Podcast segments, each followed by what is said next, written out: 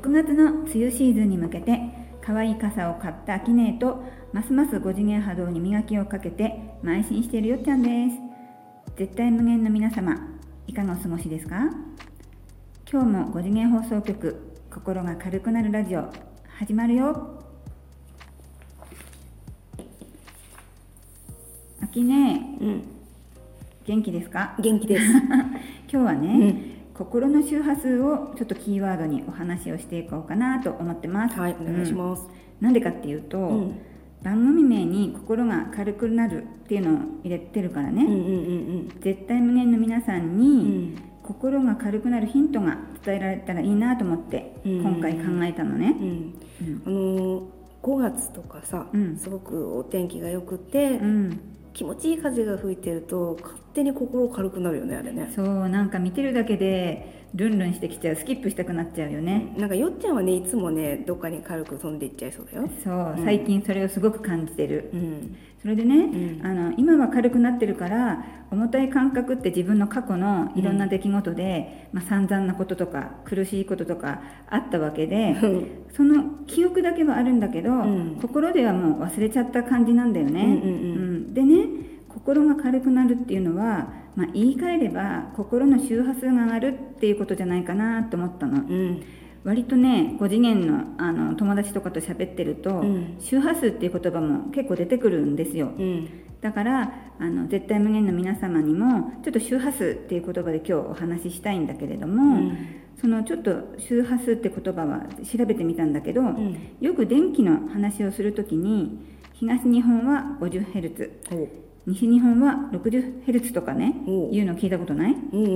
なんか関西に行くとあの電気の差し口違うの持ってかないとちょっとあのドライヤー使えないとか修学旅行の時とかね、んうん。出た話よく聞くと思うんだけど、うん、自分たちの心とか感情とかが何ヘルツかっていうのまでは私としてもわからないんだけど、うん、うん。波動が上がれば上がるほど数字が大きくなっていってその数字が大きくなるほど軽くなるって言われてるのよね。うん。うん。で波動がそれを周波数じゃなくて波動が上がるっていう言い方もする人いるんだけど、うん、その調べたところによると家とかビルのようなあの物体とかね、うん。あの個体のものうん、はあの心とかし頭で考えている思考のような見えないものとでは数字の大きさが全然違って。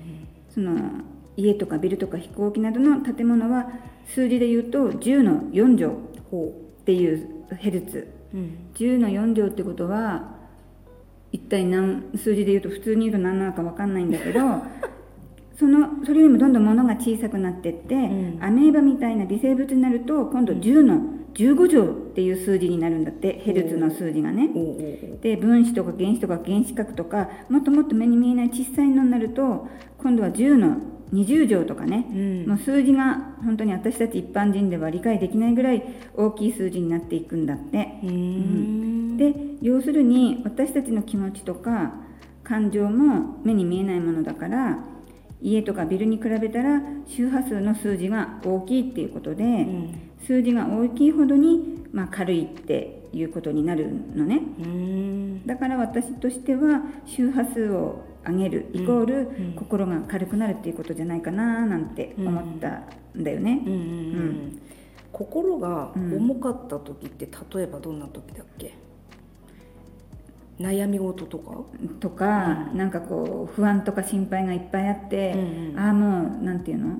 どうしていいか分かんない時、うん。あのその原因を解決できなくて、うん。もう悩むドツボにはまってる時とかは、うん。ズーンってこう心が重くなって、重いね確かうにね。ん、なんかこう身動き取れない、うん。やる気も起きない、うん。なんか外にも出たくない、うん。なんかそんな感じかな過去の自分を振り返ると。うん。あとなんだろう変な相談事でも重いとか軽いとかあるよね。あーなんかこの相談されて、うん。一緒になってこう落ち込んじゃったりとか、うん。うんなんかこう励ますような、うん。えいいねっていうような応援に回るような相談だと、ね、一緒にこう、頑張ろうってなっちゃったり確かにあるよね。あ、そっか。励まされたらちょっと軽くなるか。うん、なんか一緒に励ます方も、ん。えじゃあ一緒に頑張ろうよみたいな感じでほうほうほう。なんかこう元気になる時ってない、うんあるかも。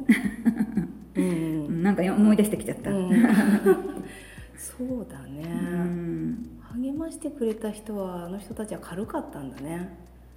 なるほど。うん。励ます。軽い人が答えてくれるから相談した方もなんか軽く終われちゃうっていうのはうん。あるかもしれないよね。でもさ重たい質問して、うん。さらに重たくできる人もいるよね。一緒になんか落ちていくみたいな。あそうね、うん。うん。一緒に落ちちゃう時も確かにあったね。うん。違いはあるね確かにうね、んそういうのがこうなんていうの周波数っていう言葉でうんちょっと今回わざわざあの考えてみると、周波数が上がったとか、うん。下がったっていうことでいいんだよね。そうだね。うん、じゃあね、うん。あのこれをちょっとクイズ出してみて、うんはい。まあ、私もちょっとチャレンジして、うん。秋音にその心の周波数をね上げるのってどんな感じなのかなっていうのをこうやり取りしてみたいんだけれども、じゃあ一応ね周波数を上げるっていうことで、うん。基本事項をうん、お伝えしておくあね先にね。お願いします。うん、楽しいことをしたり好きなことをするっていうのはもちろんなんだけど、うん。そこの気持ち楽しい嬉しいに持っていくには、うん。一番もっと先に必要な重大事項があるのね、うそれは他者と比較しない。なるほど。